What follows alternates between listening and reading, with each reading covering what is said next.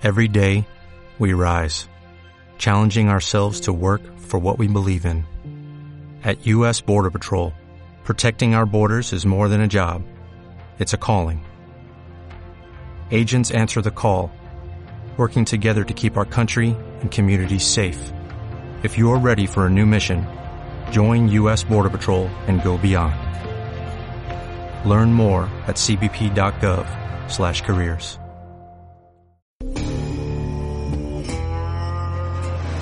En Radio Castilla-La Mancha. Hay que callar un momento que he oído que alguien gritaba. ¿Qué pasa? Parece la voz de Pancho. ¿Qué? ¡Casquete ha muerto! ¡Casquete ha muerto! ¡Bobo Harry! Estamos de cine. Edición series. ¡Nangok me batas!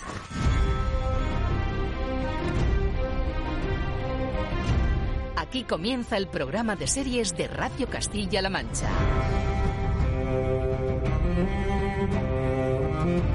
¿Cómo te llamas? Heisenberg. Heisenberg.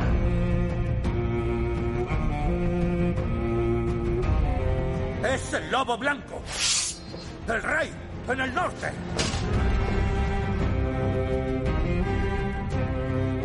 Venga, chavales, haced un círculo.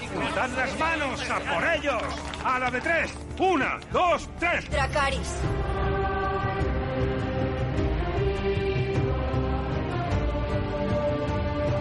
Presenta Roberto Lancha.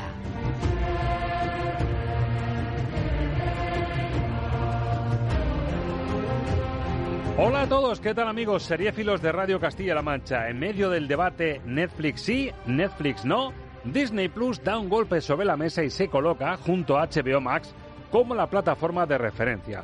Si le faltaba un título para apuntar a ese dominio, resulta que ha llegado esta misma semana. Para muchos, hablamos del mejor spin-off del universo Star Wars. Ya está de vuelta Pedro Pascal, pero con casco y con una armadura casi indestructible.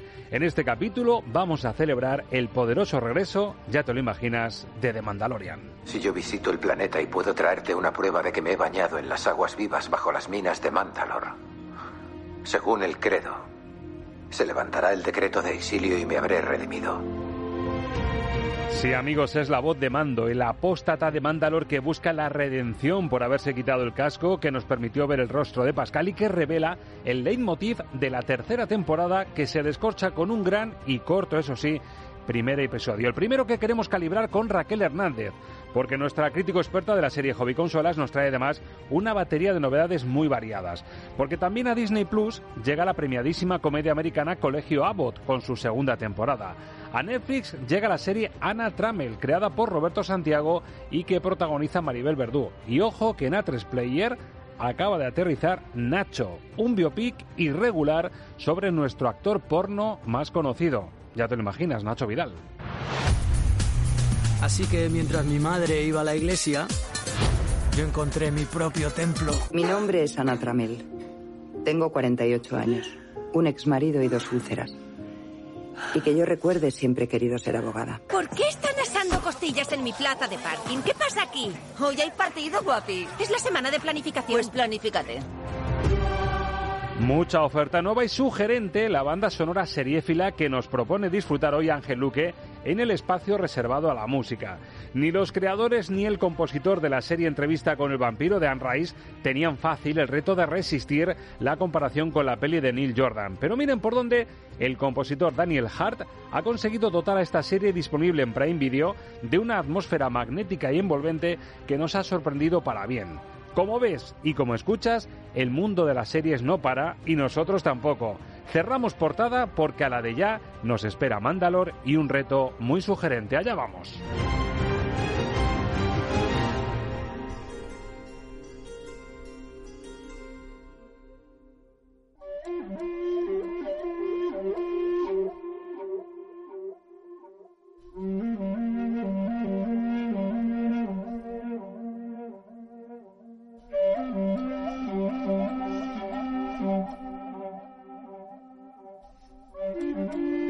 Filtro Rachel, las series del momento con Raquel Hernández.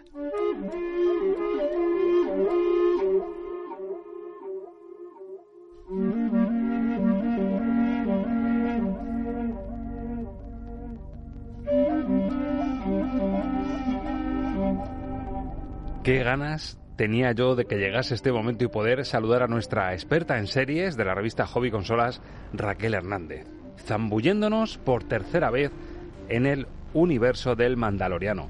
Raquel Hernández, muy buenas. Muy buenas, pues yo también tenía muchas ganas de hablar contigo de esta serie, la verdad. Qué gusto, y no decepciona. ¿eh? Ahora vamos a hablar del primer capítulo de la tercera temporada. Había muchas ganas de verlo. Mira, uno de nuestros técnicos aquí de la radio, que es muy de Mandalorian y muy poco de Andor, es muy hater de Andor, me decía, ¿qué? ¿Has visto el nuevo de Mandalorian, eh? Como diciendo, eso sí que es cremita buena. Pues hay que darle la razón, es cremita buena, buena.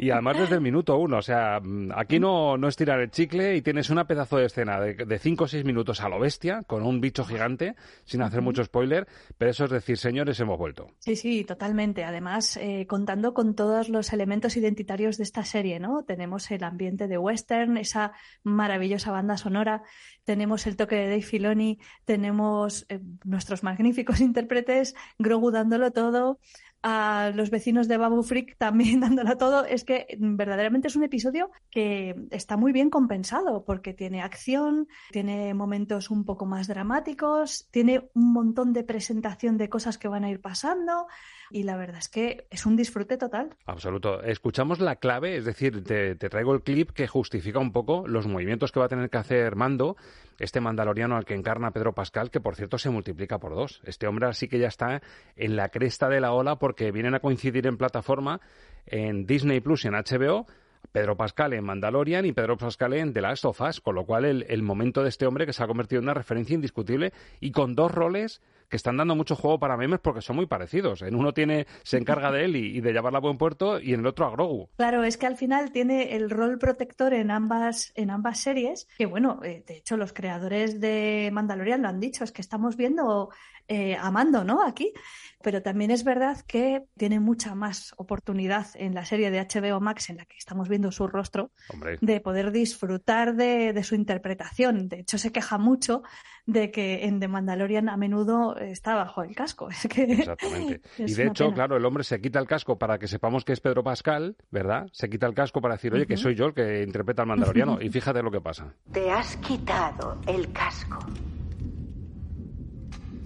Y lo que es peor, lo has hecho voluntariamente.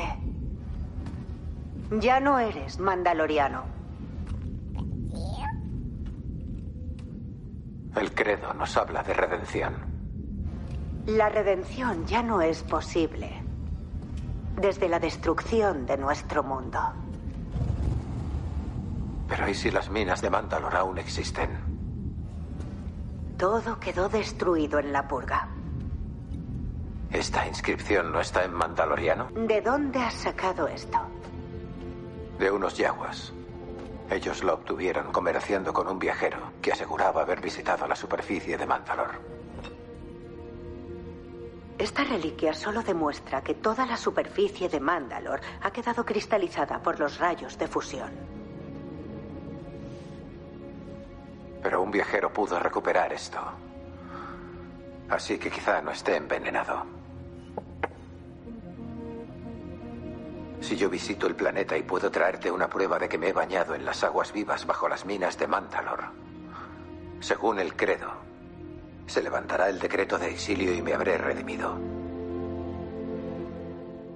Es el camino, Raquel, el camino a seguir. Es la forma de que el apóstata se pueda redimir. Exacto, pues ya nos presentan el primer conflicto. Bueno, lo primero que hay que decir es que las personas que vieran la segunda temporada de Mandalorian y no siguieran viendo el libro de Boba Fett van a estar bastante confundidos al comienzo de la tercera temporada. Yo levanto porque... la mano porque no sé qué hace claro. ahí Grogu y me ha dicho el técnico, claro. el técnico compañero Alejandro Torres, voy a decir el nombre, ya que ya que es el que me ha puesto, me ha dicho un atajo. Dice no hace falta que te veas Boba Fett entero, vete al capítulo del Mandaloriano. Claro, evidentemente. Pero la cuestión está en que si no has seguido aquella serie y te quedaste al final de la segunda claro, temporada, dices, la reunión ¿cómo? de personajes que tienes ahora como claro, que no te cuadra nada. Si yo dejé a Bibi Yoda con Luke Skywalker. Claro, exacto. ¿verdad? Es que, claro, nos marcamos un final de temporada que tela marinera. Lo que hay que decir es que tenemos a los dos personajes reunidos de nuevo y que, bueno, se han superado ya, digamos, las, las cosas que, que tenían que superar para llegar hasta este punto y enfrentarse a una nueva aventura.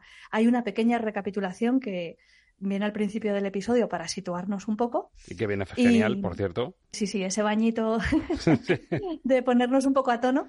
Y bueno, pues eso, efectivamente, que él está buscando redención para volver al camino correcto y para ello pues va a tener que regresar a Mandalor, pero no lo puede hacer en cualquier circunstancia. Necesita la ayuda de algunos de sus aliados, entre ellos un cyborg que ya nos presentaron también en la serie anteriormente y que está obcecado y empeñado en recuperar, pero para eso le hace falta una pieza que le hará viajar a otra parte. En fin, nos han presentado ya el mapa de ruta de mm, quiénes van a ser los malos, unos piratas espaciales que hay por ahí que le van a venir a hacer la vida imposible.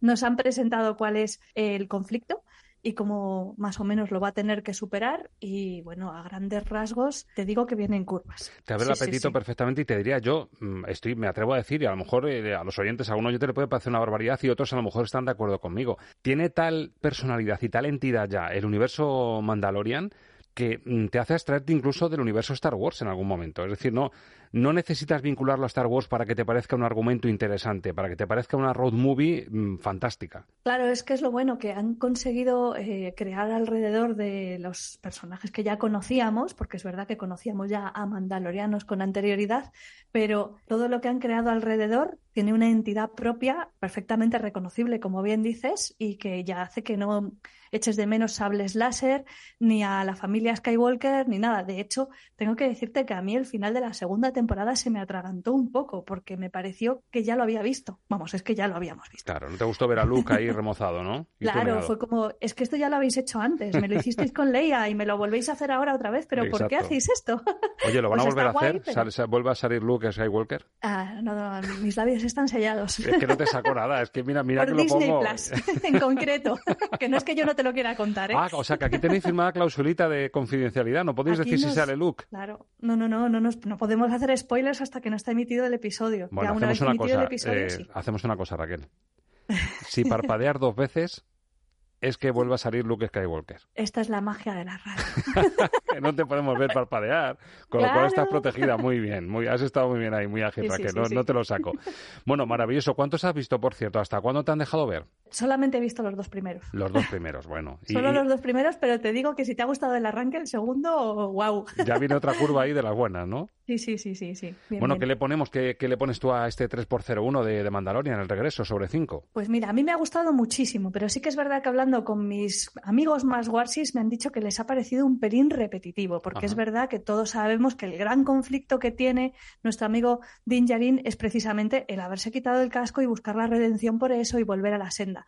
Entonces les ha parecido como que como episodio introductorio para alguien que se quedase muy atrás, bien, pero para quien haya seguido la serie, haya visto el libro de Boba Fett, es como otra vez, chicos. Por eso le voy a dar cuatro estrellas y media. Yo le pongo cuatro a este también, me parece que está mm, a la altura y, te deja saciado. Se queda cortísimo, porque claro, venimos Se también queda muy corto de duración. Total, o sea, este, venimos de, las sofás que está una media de una hora cada uno, más o menos, a 50 el más corto, y claro, en este dices, pero ya, y encima solo uno. Pero bueno. también te tengo que decir que el diseño de producción me parece muy superior al de la temporada sí, 2. Sí, sí, Creo se que se han conseguido salir ya del cubo este en el que lo grababan todo. Sí. Veo más espacios abiertos, veo acción mejor rodada e incluso la postproducción me parece que está más pulida. O sea, que creo que la espera ha merecido la pena. Sí, sí, la armadura que lleva el casco y todo tiene como un brillito como más auténtico, ¿eh? más, más pro, Mm. más premium. Sí, sí, sí, más, más pro todo, sí.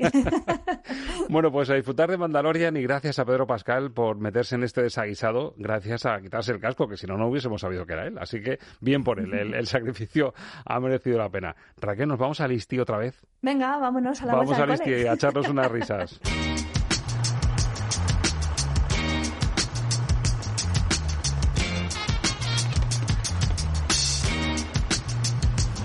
Nos vamos al colegio Abbott, que llega con su segunda temporada y estamos también en el entorno de Disney Plus, pero claro, para la sección de adultos, porque esto es una comedia que la comparábamos un poquito con Mother Family, por ejemplo, no estas comedias de protagonistas que miran a la cámara, que rompen la cuarta pared para comunicarse contigo, buscar tu complicidad, pero aquí desde un punto de vista bastante jocoso. Y tenemos a una de las protas, a una de las profes que vuelve a este particular colegio de Estados Unidos, que vuelve, bueno, recién separada, con pues aires de cambio y se va a encontrar con un percal según llega que ahora quiero hablar con Raquel. Y se acabó lo de traer mis problemas al colegio. Esa era la Janine del año pasado. La de la raya del pelo a la derecha. Y este año espero que sea muy diferente. ¿Pero ¿Qué? ¿Qué narices? ¡Oh! ¡Ada!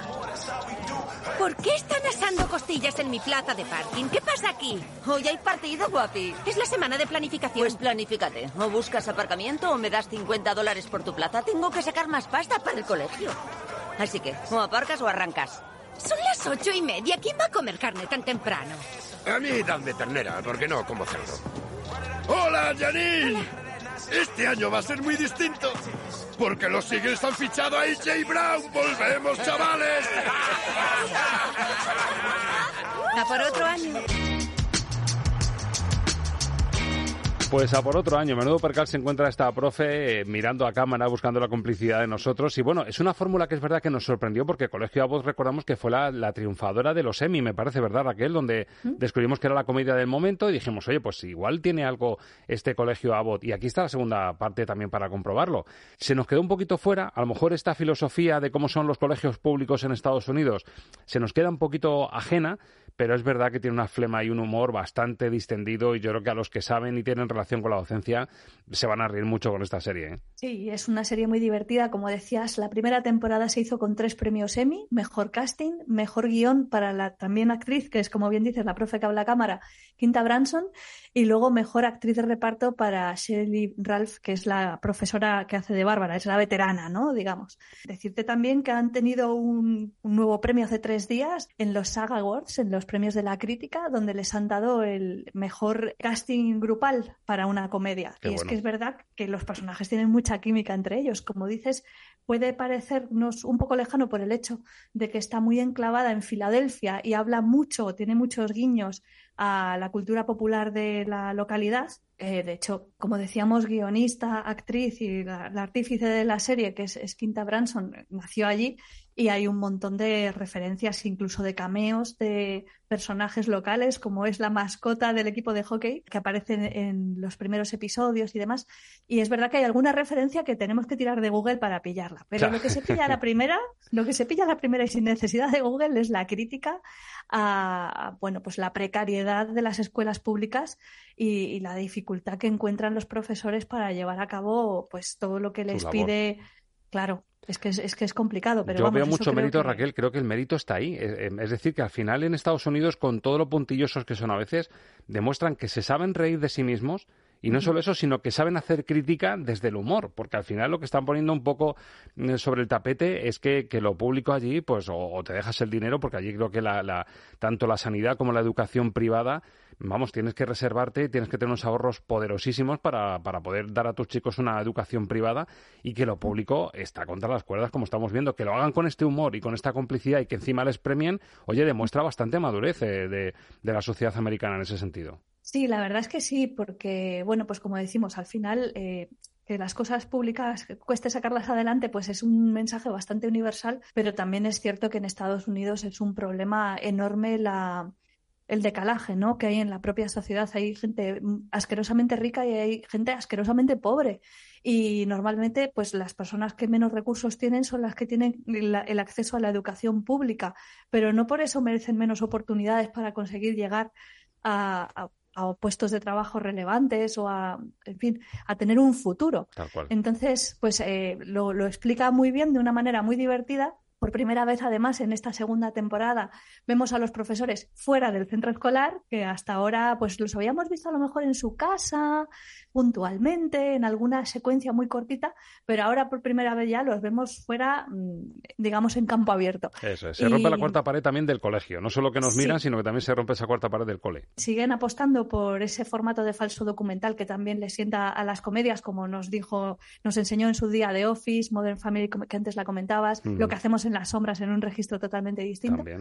Siguen con eso, pero abren un poco el campo y sobre todo la posibilidad de que conozcamos un poco más a los personajes en sus vidas privadas e íntimas. Justo, y, el, condimento, el condimento ideal, Raquel, 22 minutos por capítulo. Lo importante que es en este tipo de comedias que sean capitulitos que te los bebes sin darte cuenta. Sí, exacto, es eh, una bendición.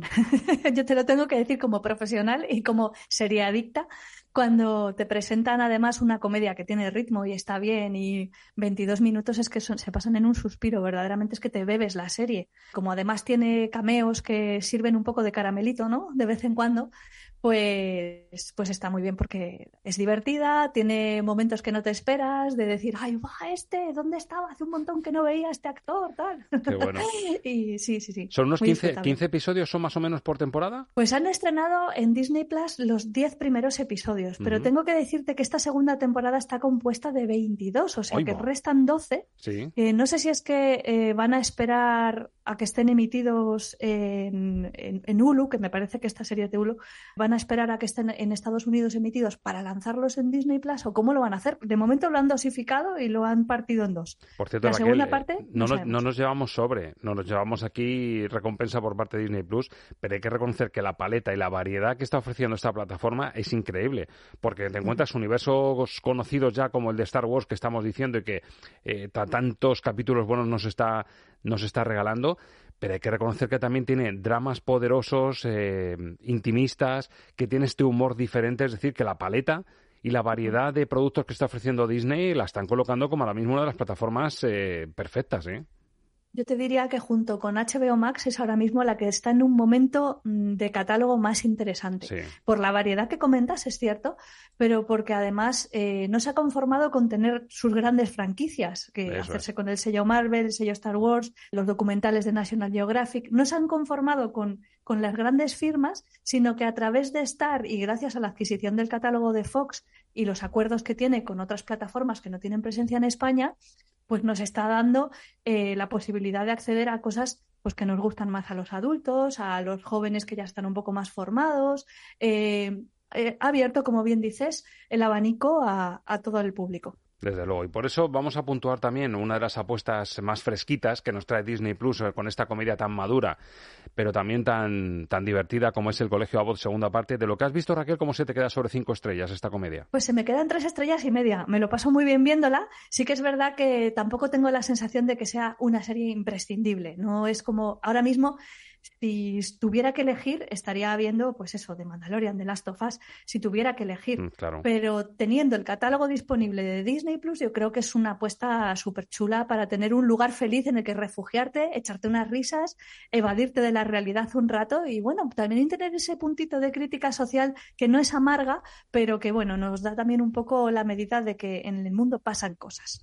Bueno, pues dos títulos americanos que hemos eh, comprobado, como son Mandalorian y Colegio Abbott, los dos en la plataforma Disney Plus, pero también tenemos sello español. Además, dos series llamadas a, bueno, a tener su protagonismo en estas semanas próximas, porque una de ellas ha llegado a Netflix y nos introduce en ella un tema de Marlango.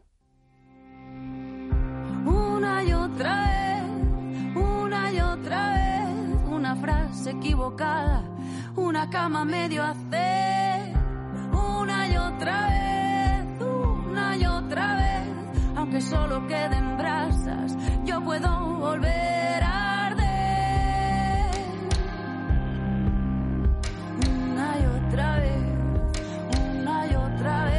Una y otra vez nos introduce en Ana Tramel el juego, que es eh, la serie que protagoniza una maravillosa Maribel Verdú. Estamos de cine, ¿verdad, compañeros? Un beso enorme a todos los oyentes. Soy Maribel Verdú. Hay que ver qué madurez está teniendo esta actriz y de hecho que apuesten por ella como el gran reclamo de esta serie que dirige, por cierto, el creador es Roberto Santiago, el director de los futbolísimos. Sí, eso es. Que me parece un cambio de Pues- registro también monumental este Roberto Santiago que hemos tenido aquí en este estudio disfrutando de él, que es un tipo ver- versátil, creativo. Yo no sé dónde se saca el tiempo este hombre, pero, pero ojo lo que le da de sí la vida, porque te, tan pronto te escribe un, un libro como el de los futbolísimos, como te, te hace la peli, como que se atreve con una serie de este tipo en la que vamos a ver a, a Maribel Verdú encarnando a Ana Tramel, que es una abogada penalista que va a tener que echar eh, la mano a su hermano que se mete en un embolado increíble, a una Sualde. Mira, lo primero que tengo que decirte es que es noticia esta serie ahora porque se ha estrenado en el catálogo de Netflix. Pero para aquellos que ya no tienen la suscripción a, Net- a Netflix y la quieren ver, que Sí. sepan que está de forma gratuita en la plataforma de RTV Play. Anda. ¿vale? Porque es una producción de televisión española. Qué bueno, oye, Sí, pues servicio público, fuerte. está súper interesante que se sepa esto, claro, porque tiene una pintaza estupenda la, la serie y con el revuelo que hay con lo de Netflix, que sepa la gente que hay plan B. Exacto, que la gente lo sepa, que está ahí disponible, que es donde la pudimos ver hace ya un tiempito y que, bueno, yo recuerdo, eh, esta era una de las series de la etapa dura de la pandemia, en la que todavía estábamos medio encerrados y tal, y recuerdo que para mí fue un soplo de aire fresco maravilloso. Eh, comentarte que son seis episodios de una hora de duración, en los cuales pues vamos a ver, eh, bueno, pues una clásica estructura de serie de abogados buscándoles las cosquillas a la gente del mundo de las apuestas y de los casinos.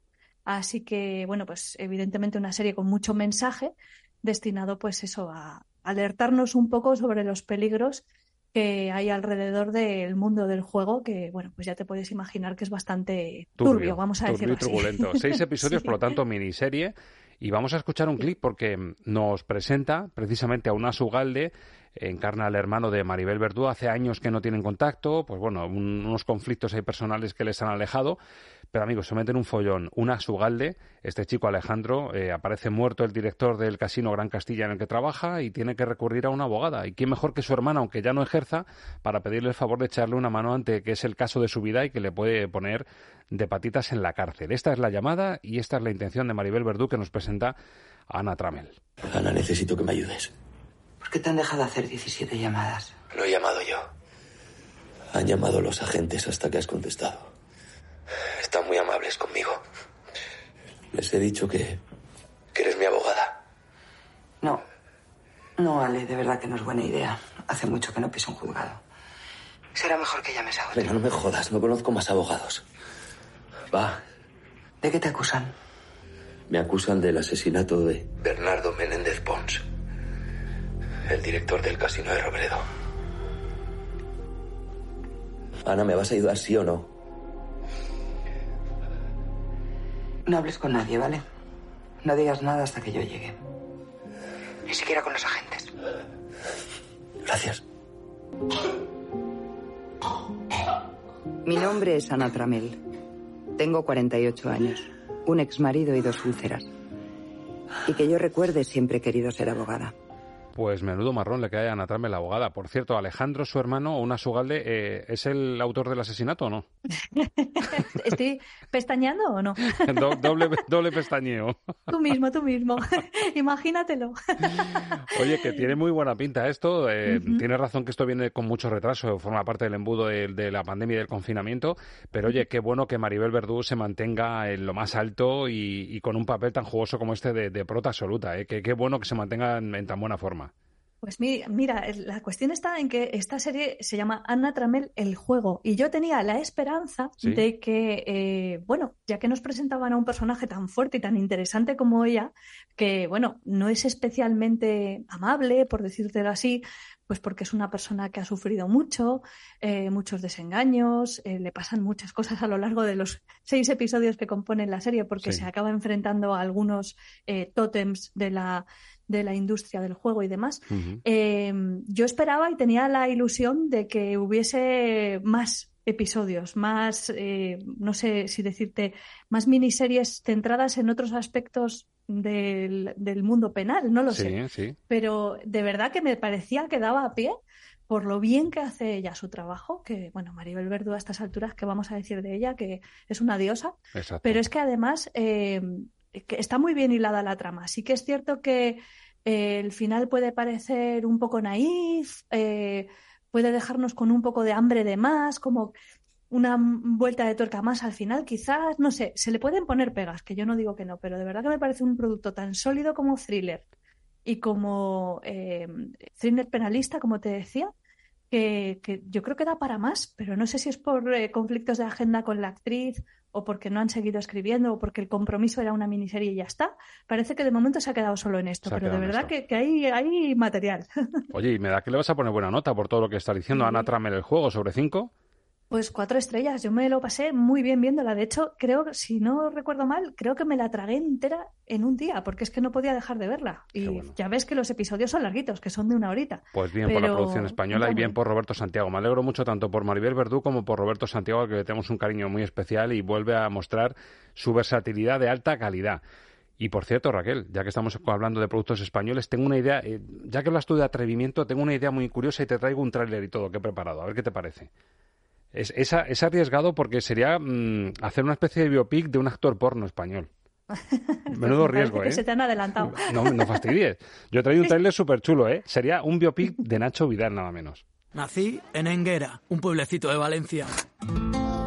Sé que muchos no me vais a creer, pero yo crecí en una familia muy creyente. ¿Nacho? En la que siempre tuve la sensación de ser un fracasado. No quiero saber nada de tu vida y no quiero que vuelvas a pisar esta casa. Tienes un don y lo tienes que explotar. Hazme caso.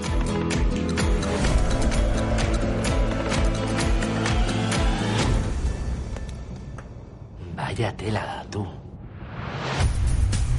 Así que mientras mi madre iba a la iglesia, yo encontré mi propio templo. Pues el contraste, la iglesia a la que acudía la madre de Nacho Vidal y el templo que él descubrió en el que podía ser pues como un héroe. Yo esto le mandé la idea hace un porrón de tiempo a tres media, pero al final no, no salió adelante. ¿Tú ves posibilidades de que esto sea serie, Raquel? Yo te diría que hablaras con ellos porque te van a tener que dar beneficios, ¿eh? Sí, ¿se, se me han colado o qué? Se te han colado, se te, te han adelantado por la izquierda, vamos. Sí, sí, total. Bueno, cuéntame, porque esto tiene su riesgo, ¿eh? Porque es verdad que casi todo el mundo conoce a Nacho Vidal, es como todo el mundo que se sabe algún chiste verde un poquito subido de tono, pero no todo el mundo reconoce que le interesa, que le interesa este mundillo. Pero oye, que hay- ya que tenemos un actor porno de, mm, de nivel internacional, ¿no? De calado internacional, aunque bueno, últimamente se ha visto salpicado en algún caso bastante truculento, pero oye, no deja de ser curioso, llamativo. Eh, ¿Qué te hueles de, Nacho, que es el título de, de la serie, con el subtítulo de Una industria XXXL? Es, es difícil hablar de esta serie. Verás, eh, se compone de ocho episodios, nos han pasado a la prensa solo los cuatro primeros. Y hay algunos personajes que no aparecen hasta la segunda parte de la serie, con lo cual hay cosas que no vamos a poder juzgar. De momento sí te puedo contar que al principio pues te narran el periplo vital de este muchacho, que es un chico descarado desde muy joven, eh, pues no sé, que le encanta meterse en líos, que está todo el día dedicado a las drogas, al alcohol, a la ruta del bacalao, a vivir la vida y, la verdad, a practicar mucho sexo. Ajá. Entonces, para las personas que, bueno, pues que no nos interesa tanto la vida de este señor, es un poco repetitiva la serie, ¿vale? Eh, también hay que decir que Martiño Rivas, que es el actor que han escogido para dar vida A Nacho a Vidal. Nacho Vidal, se parece a lo que el huevo a la castaña. Sí, bastante más guapete. O sea, Nacho Vidal tendrá lo que tú quieras y usará camisetas XXL por hacer un guiño al título, pero, pero es bastante más guapete Martiño Rivas que lo que es Nacho Vidal. bastante más guapete, con un rostro bastante más dulce también, es. en fin, eh, todo. Y además la serie, eh, lo que ya te digo, lo que me han dado, a lo que me han dado acceso, me parece que tiene una tendencia a infantilizar el mundo de la pornografía y hacerlo como muy gracioso y como muy divertido, show business, que lo es, evidentemente, pero tela también todo lo que hay por detrás. No termino de encajar con esta propuesta. Creo que quieren abrir el debate acerca de la pornografía y el uso de la pornografía y denunciar también un poco esa doble moral que tenemos a veces, ¿no? Que nos escandalizamos, ¡oh, por pornografía! ¡oh, el horror! Y luego verdaderamente somos grandes consumidores de pornografía, sobre todo en este país. Correcto. Entonces, eh, vamos a ser un poco consecuentes, ¿no? Con nuestros actos. No podemos estar diciendo en público una cosa y haciendo en privado otra distinta. Pero dentro de eso, me parece una serie de verdad muy infantilizada y sobre todo respecto al rol de las mujeres en la industria de la pornografía. Estamos hablando de los inicios de los años 90, que es verdad que no tiene nada que ver a la deriva, que ha sido bastante más heavy metal en el resto de, quizás en los 2000, pero, pero bueno, ya en los 90 mm, pasaban cosas en esta industria que eran bastante terribles, sobre todo para la mujer. Sí, Y por lo me que me dice que- Raquel, eh, hay una serie también, en este caso de Netflix, Sky Rojo, que sin ser un biopic de nada, yo creo que re- refleja de una forma bastante más contundente lo podrido que está el mundo este de- del porno, ¿no? Bueno, en Sky Rojo lo que teníamos era prostitución. Eso Aquí es. tenemos, se muestra también algo de prostitución porque la primera pareja que tuvo Nacho Vidal, según cuentan en la serie, que no sé si es verdad porque hay muchas cosas que están dramatizadas para la serie, no sé si es cierto, parece ser que era prostituta además de ser bailarina Mm. y eh, de ser la persona que a él le inicia en la industria de la pornografía, que él acabó siendo no solamente actor, sino también productor, un productor muy importante. Exacto. Yo creo que la visión que da de todo esto, de hecho, el propio casting ya te está diciendo cosas. Tenemos ahí a Edu Soto. Edu Soto, haciendo de actor porno. menos. o sea, bueno, o sea, si eso no es una, no sé, una licencia poética, que venga que no, no es un canto al realismo que quiere tener la serie, ¿no? No, precisamente. Oye, y te iba a decir también esto, imagino, quiero, quiero pensar que esto, claro, tiene los derechos del propio Nacho Vidal, que está él detrás de, que se pueda contar esto con pelos y señales, algunas cosas, ¿no? Sí, de hecho ha estado ofreciendo entrevistas de cara al estreno de la serie, está súper satisfecho de la imagen que se da de él, porque no te voy a decir que sea un lavado de cara, porque no sé hasta qué punto este hombre, aparte de lo de la movida esa de la rana. Sí, sí, el sapo, del veneno de sapo y todo eso, ¿no? el veneno del sapo que falleció una persona, ojo, cuidado, eh, que no, es, cualquier tontería. Verdaderamente no sé qué se le puede reprochar a nivel de industria de la pornografía, que es de lo que habla la serie. No sé si es un buen empresario o un mal empresario, o, si es un buen actor o un mal actor, porque te tengo que confesar que nunca he visto sus famosos 20 no sé cuántos centímetros. Entonces, pues no te sé decir, ¿no? o sea, lo de XXL es por las camisetas grandes que usa, ¿no? Parpadea dos veces y es por eso. Sí, sí, es por las camisetas, porque está muy gordo. Está muy cachas. bueno, Raquel, de pues lo que has visto de Nacho, de, esta industria XXL, sobre cinco estrellas, imagino que está más tibia en, calificación, ¿verdad? Bastante más. Creo que, ya te digo, creo que intenta abrir un debate interesante, pero creo que no lo termina de conseguir, por lo menos en lo que yo he visto. Me ha parecido repetitivo, morboso, eh, rollo descarado con muchísima música tecno, me ha parecido súper cansina. Entonces, bueno, a mí se me quedan dos estrellas y media y sinceramente no me quedan muchas ganas de seguir viéndola, pero oye, para gustos, eh, colores. Los tamaños. Dos y media para Nacho y ahora te hago un flashback. Se nos ha quedado corta de nota. se ha quedado muy cortita, sí, se ha quedado en talla S al final, la, nota para, para Nacho. Bueno, te hago un flashback a los 80 que yo creo que esto te va a gustar un poquito más, Raquel.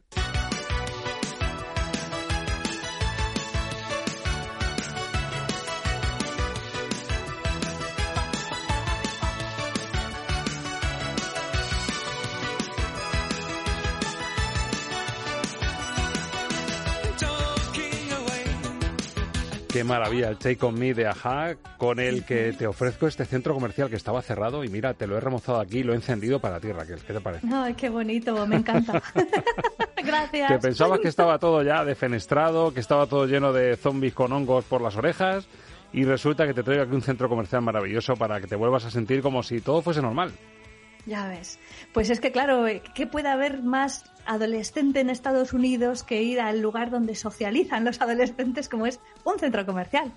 Y, visitar sus tiendas y recorrer sus lugares y vivir pensando por un momento que no estás bajo la espada de Damocles, ¿no? Esto es lo que nos ofrece un episodio que para muchos ha sido eh, pues muy criticable por el hecho de ser otro episodio embotellado en el que tenemos un flashback al pasado en el que nos narran una historia más o menos cerrada, pero es que, ojo, cómo enlaza luego con la historia de Ellie y Joel. Exacto. Y cómo te da eh, las pistas para comprender por qué ella toma las decisiones que toma. Es bastante más relevante de lo que puede parecer en un principio. No es simplemente un episodio de su pasado y ya está. Es algo que define quién es en el presente y por qué se comporta como lo hace. Es importantísimo. Eso es. El título es lo que dejamos atrás, me parece, ¿verdad? El título del, capítulo 7. Y es un flashback, efectivamente, claro, ha habido memes diciendo, madre mía, mientras el pobre Joel se está desangrando, esta se tira 50 minutos ahí recordando sus películas. Pero claro, es que es verdad que te sirve, porque a mí me, me aportó mucho sobre eh, la dimensión de la figura de Ellie como protagonista. Es decir, no es una niña como te imaginas, sino que viene de un pasado. Además, mira, te traigo un clip, Raquel, en el que se ve a ese, a ese coronel de Fedra que la está permitiendo o, intenta convertirla en una líder porque se ha dado cuenta que es una chica muy especial y tiene un ratito en el despacho después de pegar a una compañera suya en la formación militar que la están, que la están realizando tiene un ratito con ella en el que le dice lo que puede llegar a ser si se centra un poco, que me parece maravilloso. Y por eso, para sacar brillo un poco a la dimensión del personaje de Ellie, te traigo justo este clip del capítulo 7 de The Last of Us. Eres lista, Ellie. Y de lista pareces tonta. ¿Sabes lo que te espera? Te lo voy a explicar. Tienes dos opciones. La primera, seguir portándote como un soldado y acabar siéndolo. Madrugando, patrullando las calles y el muro, comiendo comida de mierda, haciendo tareas de mierda y cumpliendo órdenes de mierda de tu superior, muy probablemente Bethany. Y esa será tu vida hasta que te pegue un tiro un luciérnaga, te caigas de un tejado borracha o se te enganche el pelo en la oruga de un tanque.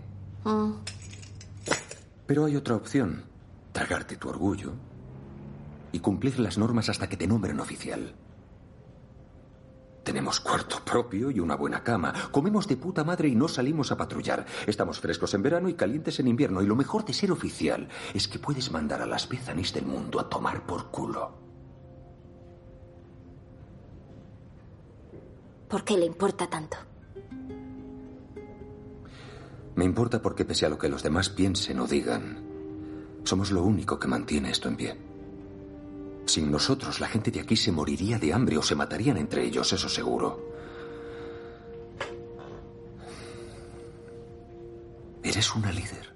Eres una líder. Vaya, vaya diálogo y vaya monólogo también del coronel Kwon. Me parece fantástico. O sea, vaya pedazo de guion. Por mucho que te bases en un juego estelar eh, que tiene millones y millones de adeptos, pero un guion como este, Raquel, eh, esto es, vamos, oro puro, ¿eh? Es un pedazo de guion además porque no se empeña tanto en crear eh, buenos y malos, sino en que comprendas el punto de vista de cada una de las facciones. Aquí no es que los luciérnagas sean buenos per se y Fedra sea mala per se. es, que todos han acabado creando un sistema en el que tienen eh, pues un lugar y, y una función. Y ellos cumplen su función e intentan que las nuevas generaciones sean capaces de meterse en ese sistema para sobrevivir. Es muy fuerte, ¿eh? en realidad. Y a mí me parece muy bonito porque también te está, mm, eh, te está sacando un poquito la importancia de, del personaje de Eli, que es una chica preparada, que estaba llamada a ser una líder, que antes de salirse de Fedra estaba llamada a ser un, un cargo importante en ese organismo casi militar, en esa estructura casi militar, con lo cual es una niña también preparada para echar una mano a Joel cuando está decayendo. Eh, yo creo que es, es un poco también el mensaje que te intenta dejar el capítulo. Sí, eh, sobre todo eso, que son los últimos de nosotros verdaderamente porque se están escapando incluso por la tangente, ¿no? A la hora de cómo deciden sobrevivir. Han decidido optar por el camino más difícil de todos, que es tirar por la calle de en medio para decir, bueno, pues si soy verdaderamente inmune y puedo curar a la gente de esto, ya no hará falta eh, este sistema militar horrible, ni hará falta que haya una resistencia matando, que son terroristas al final. Es, es, que te da una visión muy amplia de que los seres humanos estamos un poco podridillos, ¿eh? ya antes de que viniera el hongo. Es un flashback muy propicio, a lo mejor no, no está tan bien em, eh, tejido como, como el que vimos de, de, aquellos dos personajes de Billy Frank, en el cual te juega con flashback, te hace un medio flashback, un flash forward, te va jugando con los tiempos. Este es más sencillito, pero sí es verdad que te aumenta el foco, te aleja del bosque para que veas un poquito mejor el paisaje en el que te mueves en The Last of Us, el punto en el que estás, la importancia de Ellie, de dónde venimos, centros comerciales apagados, la magia de volver por un momento a, la normalidad de antes, yo creo que en ese sentido está muy bien, no es tan brillantísimo como el otro, porque estaba perfectamente tejido, urdido de una forma magistral, pero a mí me parece un capítulo que sí que aporta, aunque bueno, es verdad que como estamos en la recta final, muchos están diciendo, Jorín, estamos casi en el desenlace y te pones aquí 50 minutos a recordar cositas con tu amiga. Sí, bueno, pero verdaderamente es que me parece un flashback súper funcional, o sea, por más que a muchos les pese. Y me apena mucho que haya países en los cuales se haya cortado parte del material y no se haya visto eh, el beso. Anda, ¿en serio? Sí, sí, sí, sí. Me, apena, me apena muchísimo porque ha habido países en los cuales el episodio tercero se vio íntegro y aquí que solamente se ve un beso y además un beso ya lo viste, que no es nada sexualizado ni nada loco. Ha habido, sitios en los que se ha cortado y me parece de verdad demencial que a estas alturas estemos así. Bueno, pues ha habido debate desde luego tanto con el formato del capítulo como con ese contenido efectivamente LGTBI que tiene, que bueno, que eso da lugar a otro debate para el que no tenemos tiempo, Raquel, pero yo creo que sobre cinco, yo creo que en cuatro sí que se nos queda este, aunque no sea de los más poderosos en cuanto a acción, pero por la capacidad melancólica y nostálgica que tiene de removernos un poquito las emociones, yo creo que en cuatro sí que se coloca. A mí se me quedan cuatro estrellas y media. Me parece de verdad que esta serie, sí, sí, sí, yo sigo siendo firme defensora de que esta, esta serie es muy difícil que se baje del sobresaliente, es que vuela muy alto, de verdad. Pues a ver, ¿el 8 muere Joel en el 8? pues ya te imaginarás mis pestañeos, ¿no? Ya lo que tú quieras inferir. Ni una. Yo, no sé para qué cuento contigo en este programa si no te saco nada, Raquel, de verdad. Qué, fracaso de, de presentador. ¿Qué puedo decir? Pues nada, compañera, la semana que viene actualizamos porque habrá que analizar, claro, el segundo de Mandalorian, eh, el penúltimo de The Last of Us, madre mía, cómo va esto. y si no me equivoco, ¿estamos ya con Ted Lasso la semana que viene? Estamos la semana que viene. No, todavía no. Todavía, no, todavía no. Nos queda una semanita. Eso es, nos quedan 15 días para Ted Lasso. Pues nada, compañera, ha sido un placer gracias por este ratito y este repaso completísimo. Veníamos cargadísimos hoy y la semana que viene seguro que más y mejor, compi.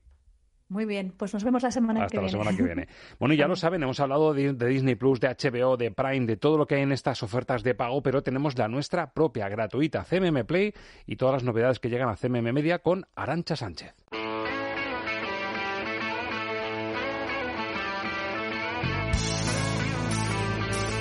Esta semana, en CMM Play. Hola Roberto, ¿qué tal? Buenas a todos. Esta semana la verdad es que traemos tres películas de mayúscula y muy diversas para todos los gustos. Así que coged papel y boli porque apuesto a que las veréis todas. Empezamos con la película El viaje de sus vidas, o dicho de manera coloquial, desmadrarse. Y es que es precisamente esto lo que acaban haciendo sus protagonistas.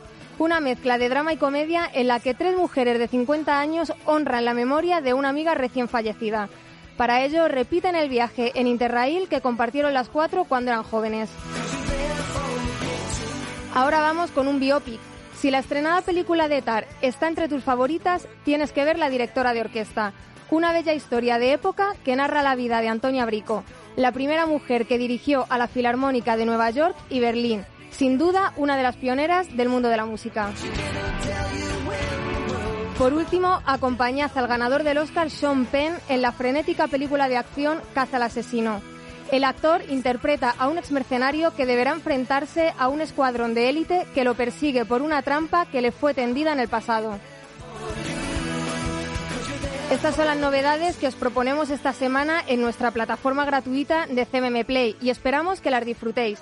Estamos de cine, como siempre, un abrazo muy fuerte y nos vemos la semana que viene.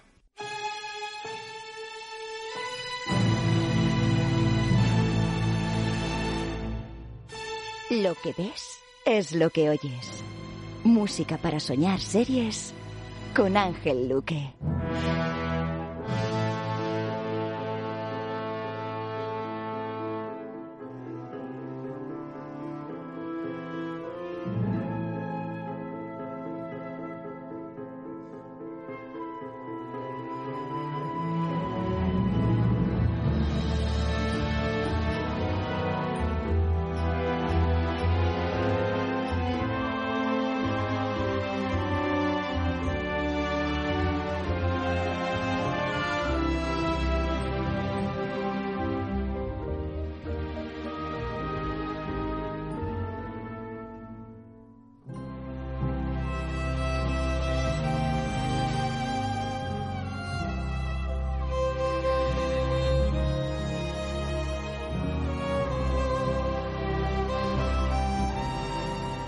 Y en presencia de Ángel Luque cumplimos con lo prometido en este especial banda sonora dedicado a las series y a una de las del momento, la nueva entrevista con el vampiro de Anne Rice, pero que se está viendo en Prime Video, en versión, lógicamente, serie. Ángel Luque, muy buenas. Muy buenas, Roberto. Entrevista con un vampiro y yo esta cabecera es muy difícil de definir porque empieza de una forma, se desarrolla con otra, de repente coge otros derroteros, todo en la cabecera. Sí.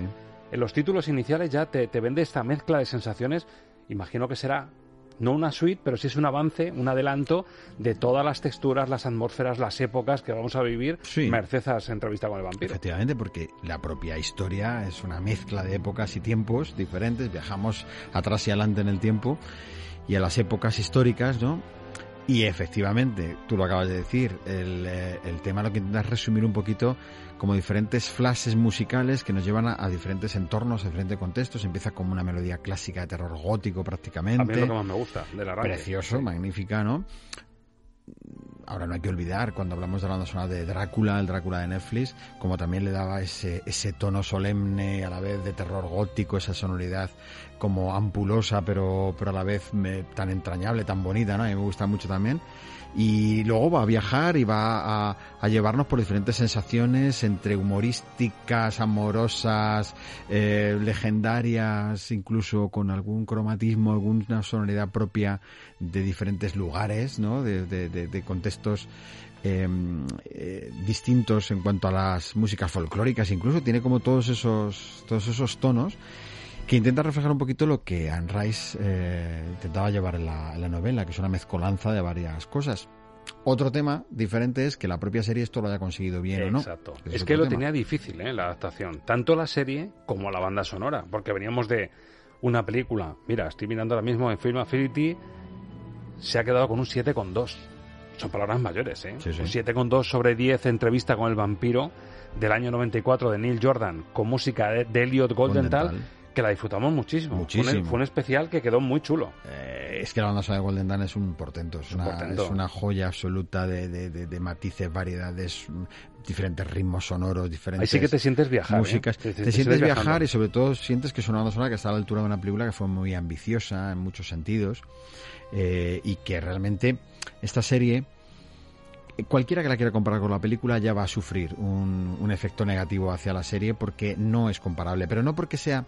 O sea, la factura de la, de la serie me parece que es muy buena. Tiene una factura muy, muy, muy buena, una producción yo creo que está muy bien hecha, pero tiene algunas licencias con respecto al libro y también algunas diferencias con respecto a la película que te hacen la comparación inevitable. Inevitable. Entonces, una de dos, o haces como el Drácula de Netflix, que es una cosa completamente diferente, que coge, coge algunas cosas propias de la historia, pero las lleva a un mundo que nunca nadie lo había llevado de una manera completamente diferente, o si lo que intentas hacer es volver otra vez a entrevista con el vampiro, mm, queriendo ser además fiel, o quiero decir, fiel, o, o volverlo a hacer como si fuera la película, por decirlo de alguna manera, es más fácil que, que eso te lleve a un callejón un poco más complejo, porque la película salió muy bien.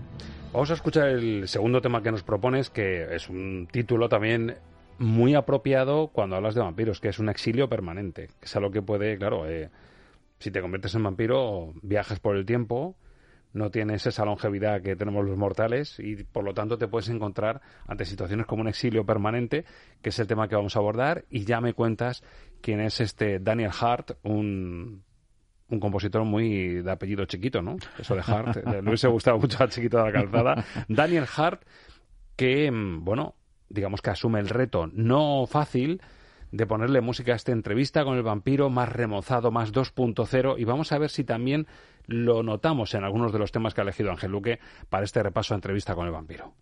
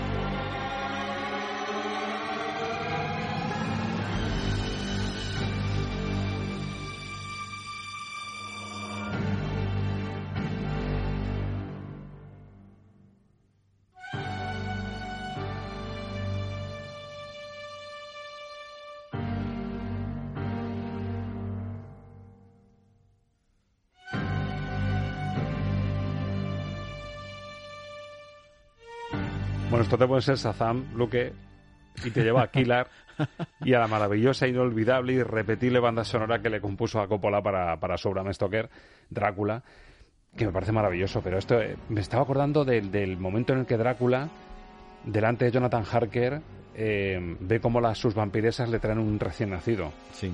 Como ofrenda casi, como alimento, ¿no? Y esa risa que pone, te imaginas la música de- y la, la risa socarrona de Gary Oldman y Jonathan Harker diciendo no puedo aguantar la perversión que estoy viendo. Es, que va en esa línea perfectamente. Claro, ¿eh? a, ver, el compositor Daniel Hart, eh, Daniel Hart que, bueno, ha hecho algunas cosas eh, para cine, pero es verdad que tampoco tampoco ha hecho cosas muy famosas, ¿no? Quizá la de la película aquella de, de Old Man and the Gun, aquella de Robert Redford, sí. hizo la banda sonora él. Eh, es verdad que no, no, no ha hecho muchos trabajos.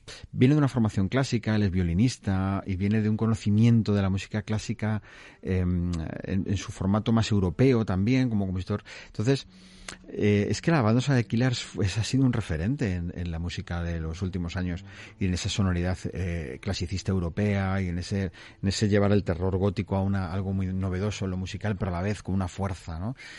Eh, entonces, claro, no renuncia, no renuncia con su estilo a eso, no renuncia a eso.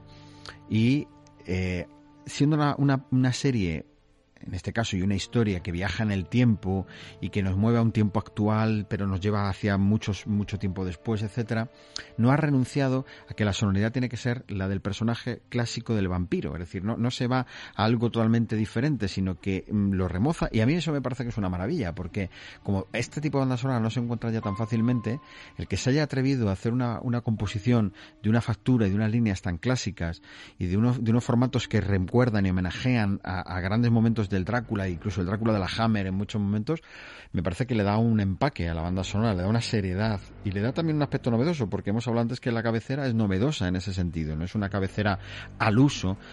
Aquí, sin embargo, sí, está haciendo un homenaje a las figuras clásicas de los vampiros y a la idea cinematográfica que tenemos del vampiro. Y me gusta esta línea baja del piano porque te está la subrayando la la amenaza, amenaza. Es decir, claro. aquí puedes estar entrevistándote con un tipo, aquí es un, un personaje de color, un actor de color, Mm. que te cita en Dubái en un, en un contexto exótico, diferente, muy actual, pero según empiezas a profundizar te das cuenta que estás ante un vampiro. Claro.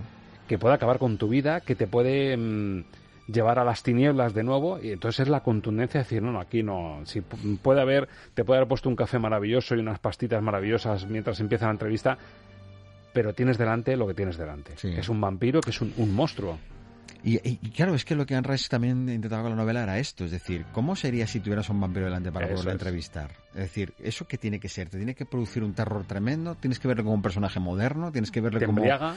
Claro, te seduce, claro, Claro. porque ese aspecto, este- ese aspecto de seducción está, pero al final el compositor tiene que jugar con esos elementos, por eso la cabecera tiene como una mezcla de varias cosas diferentes, porque vamos a ver como diferentes perfiles que los, a lo que juega la entrevista con el vampiro, ¿no? De lo que es en la actualidad, de lo que fue en el pasado, de cómo vivió, de... Y me gusta la serie, el arranque me parece que está muy actual. Es decir, yo creo que la contundencia que tiene esta historia, como tú dices, es plantearte qué pasaría si realmente hay vampiros entre nosotros y hay un Drácula entre nosotros que se te ofrece, quiero contar mi historia, quiero Ah, es- contar lo que hay detrás. Y que te creas realmente que, que se te pone un tipo delante que dice que es un vampiro y que lleva viviendo siglos y te va a contar su historia. Yo creo que en la serie está muy bien reflejado cómo te lo trae a la actualidad. Luego ya el primer flashback, ya cuando te sitúa en Nueva Orleans y todo eso, a mí ya hay el, sobre todo el casting y los personajes, el que hace de Brad Pitt, por ejemplo, el personaje rubio con coleta, ahí ya me, me salgo un poquito de la serie. Pero la- el punto de partida me parece muy interesante. Pero porque volvemos a lo que te he dicho antes, cuando tienes una referencia cinematográfica que fue tan potente es muy difícil, y esto ha pasado con otras series. Estamos hablando de Tom Cruise, de Brad Pitt, de Banderas. Es Ya. que claro, eh, con ese tridente donde vas? Banderas mientras no escucharas con el doblaje suyo Uf. propio, porque fue tremendo Fue y es mucho mejor escucharlo en original. Calamitoso, ¿eh? Hacía de, era vampiro francés, ¿no? Sí, era sí, francés en, sí. En esa. mejor, Fue- mejor no Yo recordarlo. eso lo recuerdo junto con el doblaje de West Story como una de las peores cosas que, he visto en doblaje en cine en mucho tiempo. Tremendo. Bueno, vamos con otro de los temas que, que has propuesto para ver. Estamos eh, ponderando un poquito, calibrando la calidad de lo que ha hecho Daniel Hart para una serie bastante ambiciosa como esta entrevista con el vampiro. Y llegamos al tema Charlie.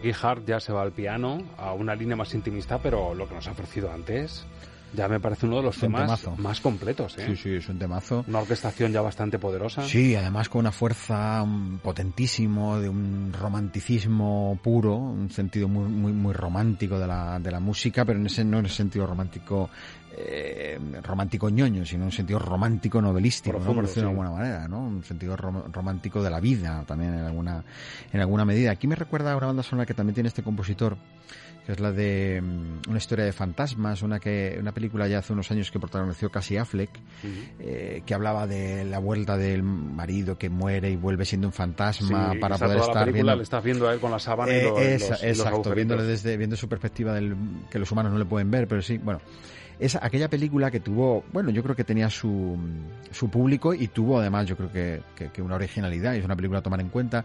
Jugaba mucho también con estos elementos un poco del sentido del fantasma gótico, con esa idea romántica de la vuelta de la vida, ¿no? Entonces, claro, aquí esto te vuelve a, a- a venir porque esto es la idea también romántica de ese sentido de la eternidad, pero claro, no es una eternidad placentera la que están viviendo, sino tormentosa realmente, ¿no? Entonces, ese sentido de estoy atrapado en el tiempo. Es un purgatorio.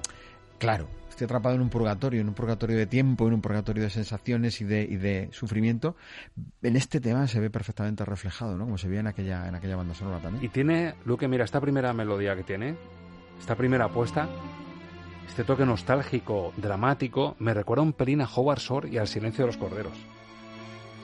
Sí, lo que pasa esta, es que... Esta línea tristona, Sí. luego ya empieza a crecer y empieza a subir esa orquestación, pero de primeras te parece que que está. Shore le, le mete mucho más eh, un toque de, de misterio, de thriller, o sea, una cosa De más un poco de más, claro, un poco más psicópata lo que te pone. Sí, o sea, es- es- tiene un- esto tiene un carácter más romanticón, más, más de, de melodía que te traslada en el tiempo, ¿no?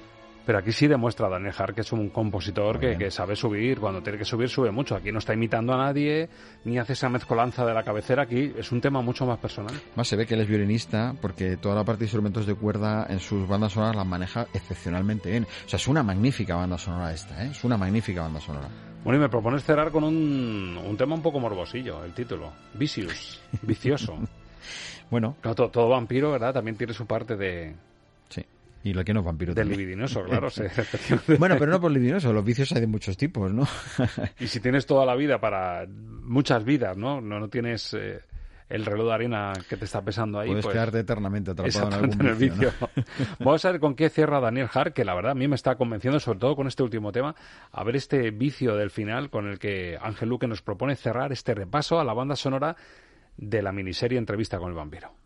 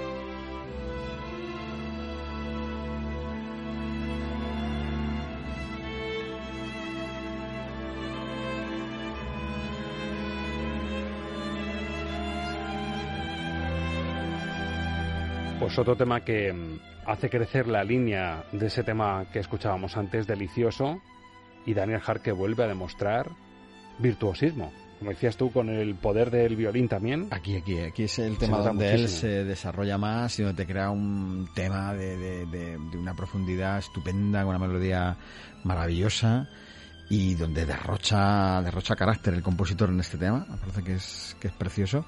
Y vemos cómo hemos ido navegando desde una, una cabecera que juega con nosotros en cierta medida a, a despistarnos para no saber a dónde vamos realmente, a un tema que era clásico de cine de terror prácticamente, a un tema donde se nos mete una orquestación mucho más romántica y aquí donde nos está hablando quizá un tema mucho más dramático, mucho más intenso, mucho más personal, mucho más definitorio de, del drama de la, del personaje. ¿no? Y no te imaginas que realmente responde al título de vicioso, te esperas otra cosa, mucho más, no sé, más perturbadora y sin embargo es un tema con una carga romántica Claro, bueno, pero porque su vicio, que es la sangre, claro, claro eh, tiene, tiene ese, ese, aspecto novelístico, claro, ese aspecto eh, que ya le podemos llevar a lo legendario de lo que, de lo que eso significa incluso en la propia novela de Drácula, aunque Anne Rice siempre siempre dijo y siempre ha dicho que no estaba, o sea que, claro, la historia sobre vampiros hay muchas variedades, hay muchas posibilidades, aunque Drácula es el gran vampiro, el más conocido, pero que no significa que siempre el reflejo tenga que ser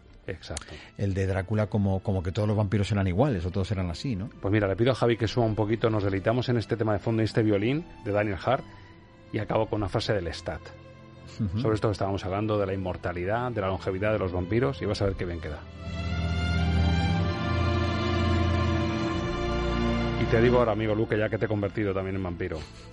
Somos inmortales y lo que tenemos ante nosotros son las fiestas suntuosas que la conciencia no puede apreciar y que los seres humanos no pueden conocer sin arrepentirse. ¿Qué Casi nada. Nos arrepentimos. sí, sí. Casi nada. Yo, desde luego, entre cuando hemos hecho alguna de, de, vampiros, he acabado siempre mordido de alguna manera y he acabado convirtiéndome en vampiro. Siempre acabo igual. La mejor fue muy buena porque fue ante las puertas del castillo de Drácula. ¿Te bueno, esa fue la primera la vez. Primera y desde ahí yo ya he caído en todas. Y pasamos un miedito allí. Sí, ¿Te acuerdas sí, con aquella frase de entra por tu propia voluntad? Y deja parte de la felicidad que traes la contigo. Que traes contigo, sí, sí. Qué, qué gran frase de, de, Drácula y lo que, lo que simboliza, ¿no? El, el, poder hechizante de un vampiro. Y este tema es ese poder hechizante eso también. Es, eso es. Así es. Pues ha sido un placer, ha sido una sorpresa de Nejar, yo creo que ha aprobado con nota sí, sí, para, sí. para esta Me parece una sonora. magnífica banda sonora, magnífica. Posiblemente por lo que estamos viendo, incluso por encima de la calidad de la propia serie, ¿eh? Sí, yo me atrevo a decir que sí, teniendo, como digo, una buena factura. ¿eh? A mí me parece que la serie tiene una buena factura y que deja, sobre todo para los que son fieles a la historia, les deja quizá un sabor regular porque se permite unas licencias, pero en lo que es la factura de la serie, yo creo que, que bien y la banda sonora está a un nivel estupendo. Oye, que ha habido cambios en la banda sonora de Mandalorian. En la nueva temporada que nos ha contado Raquel, hay cambios. Sí, si la semana que viene... A ver si la sí, a ver si está por ahí. Va a venir firmada por los dos, ¿eh? Ah, va, sí. Va a venir firmada por los dos, pero no es de Goranson. Ha delegado. Ha delegado en él, sí. Ha delegado. Ha delegado en el compositor de, la, de, de, otra parte de los de las franquicias y todo lo que ha salido de, de, Star Wars, que es lo de Boba Fett, este, sí. pues el compositor de, de, esta serie. Nos gustó mucho Goranson en Mandalorian, ¿eh? lo pusimos una, una, nota altísima y lo disfrutamos mucho. Vamos a ver qué nos encontramos. A ver qué nos encontramos, a ver si se mantiene el nivel o no, porque duele, duele que un Goranson es verdad que ahora está un poco en la, en la cúspide, ¿no? Pero duele que no se ha mantenido en un proyecto que yo creo que para ti para mí, Raquel ya tiene sus dudas porque, porque Andor le, le gusta mucho, pero a ti a mí Mandalorian nos parece el spin-off más eh, poderoso de, de, la saga Star Wars. A mí me gusta mucho, me parece que siendo spin-off de los que se salen de la continuidad con los personajes ya existentes de Star Wars, me parece que es el, eh, vamos, me parece que el, el, más interesante en cuanto al aventurero y en cuanto al ritmo, ¿no? Querido Luque, sea mm, en la butaca y ante una pantalla grande, o sea aquí en el sofá frente a una pantalla más pequeñita, lo disfruto mucho hablando de música contigo, de series o de Yo también, lo ya lo sabes que sí. Por la semana que viene más compañeros. Aquí estaremos. Queridos oyentes, amigos de Radio Castilla-La Mancha, amigos del cine, amigos de las series, va también por vosotros. Sea en la butaca, sea en el sofá, donde más te apetezca escucharnos, estaremos con el mando preparado con el proyector para hacerte llegar todas estas sensaciones que nos traen las nuevas películas cada semana, las nuevas series y todo lo que más nos gusta compartir contigo. Gracias por saber escuchar y feliz semana de series. Adiós.